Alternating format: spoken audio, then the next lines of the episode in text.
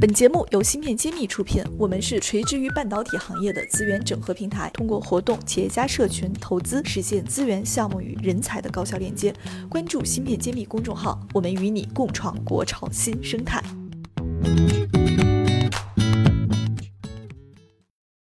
为什么媒体是创办中芯国际中大家觉得非常难的一点呢？是这样的，我们都是技术背景的人，我们做技术，我们很有信心，我们也喜欢做技术。但是媒体采访，首先不是我们的正事儿。对，你们都觉得天天扑在产线上，可能才是一个工程师该干的。对的，但是我们也不擅长啊，陌生的领域。感觉上就是没你采访说说把话说对了，你是应该的；说错话的话，你要被。被批评的，要担责任的，所以大家基本上都躲。再加上我们创始核心团队的这个高层基本上是国际化的 台湾背景。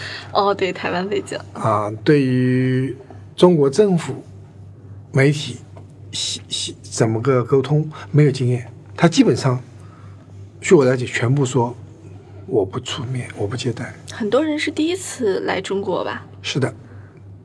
无论从美国过来还是台湾地区过来，都是没有在大陆生活过的，所以他们是有一种忐忑的，不敢面对。那么也知道台湾媒体是非常强悍的，台湾媒体追的非常厉害，所以这些人在台湾工作呢，他也不借鉴媒体，所以他们专门有一个公关部来面对的。但在在中芯国际成立的时候呢，他公关部基本上。是一些大学刚毕业的学生，对这个产业没有任何了解，所以毫无经验，毫无经验。所以媒体要问的时候，他也就是只能读文章了。嗯，所以我就变成了不是公关部领导的公关发言人。哎，既然您去做这个发言人了，对，我就变成了编外的。发言人，我自己有自己的工作，但只要要对外发发声音的，都找我。那这个这个事情，从我进入啊中芯国际，一直到中芯国际成为上市公司，一直是我干的活儿，一直也就是说没有任何回报的活，一直是在兼职做对外发言。对，没有人要做，都躲。那么。总是找到我，我也没有办法，因为我是真正的所谓的本地人，local，所以被逼着做科普，是实际在中芯国际就开始了。对，我就要面对中国的媒体、台湾地区的媒体、美国的媒体，那还还要呃跟这些媒体讲中国产业的发展，为整个为什么台湾那么多企业发展以后都到中国来？那里面的有一个故事，我倒很想和大家分享，就是说，有一次，呃，台湾的媒体来问，他说，中芯国际未来的全国发展的战略是什么？那这个战略，我们当时的计划就在上海做，做三个厂，三个八寸厂就完了。那么，但是实际上，全国各地都希望中芯国际去布局。就都希望引入中芯国际。对，那么在这个情况下呢，我们只能说我们有全国布局的一个战略。那么当时最先考虑的，实际上确实是北京。北京，嗯，北京。当然，我们先是买了那个摩托罗拉天津的，嗯，那个厂，所以等于说是渤海湾、北京、天津是我们的下一个发展战略。那这个战略是。受到很多人的质疑的，为什么这样做？因为你如果看全世界最成功的晶圆代工厂是台积电，它在成立之后很长一段时间，它就是在新竹园区，它没有扩展出去，它是说讲究一个叫 cluster effect 群居效应，互相之间能够抱团。那我们当时全中国也是聚焦张江，就在张江。所以说，为什么要去北京？这个很多人的疑问，台积电那么多年都在进新竹，你们才成立那么短时间，为什么要去北京？所以这里面啊、当然我们张武军总经理有他的思考，那我对外我也有我的说法，但总的来说，人家都觉得你是不是具备了这样子的走出去的能力实力？嗯，因为你连一个地方都没有做好。做好，你要就扩张。所以其实我们内部也有过很深度的讨论，去不去北京？北京很欢迎用中芯国际去，而上海还没有成熟。那所以内部有很多很多的争论，去任一件任何一件事情都有双刃剑。你去，你的人技术、人才、资源是不是跟得上？你如果不去，你就是一个上海公司，你不是一个全国的公司。所以经过再三的讨论，决定去，那么就是有了我们中芯国际第一个十二寸厂是在北京，不在上海。这个是花了多久时间做的决策？我想前前后后应该有一年时间吧。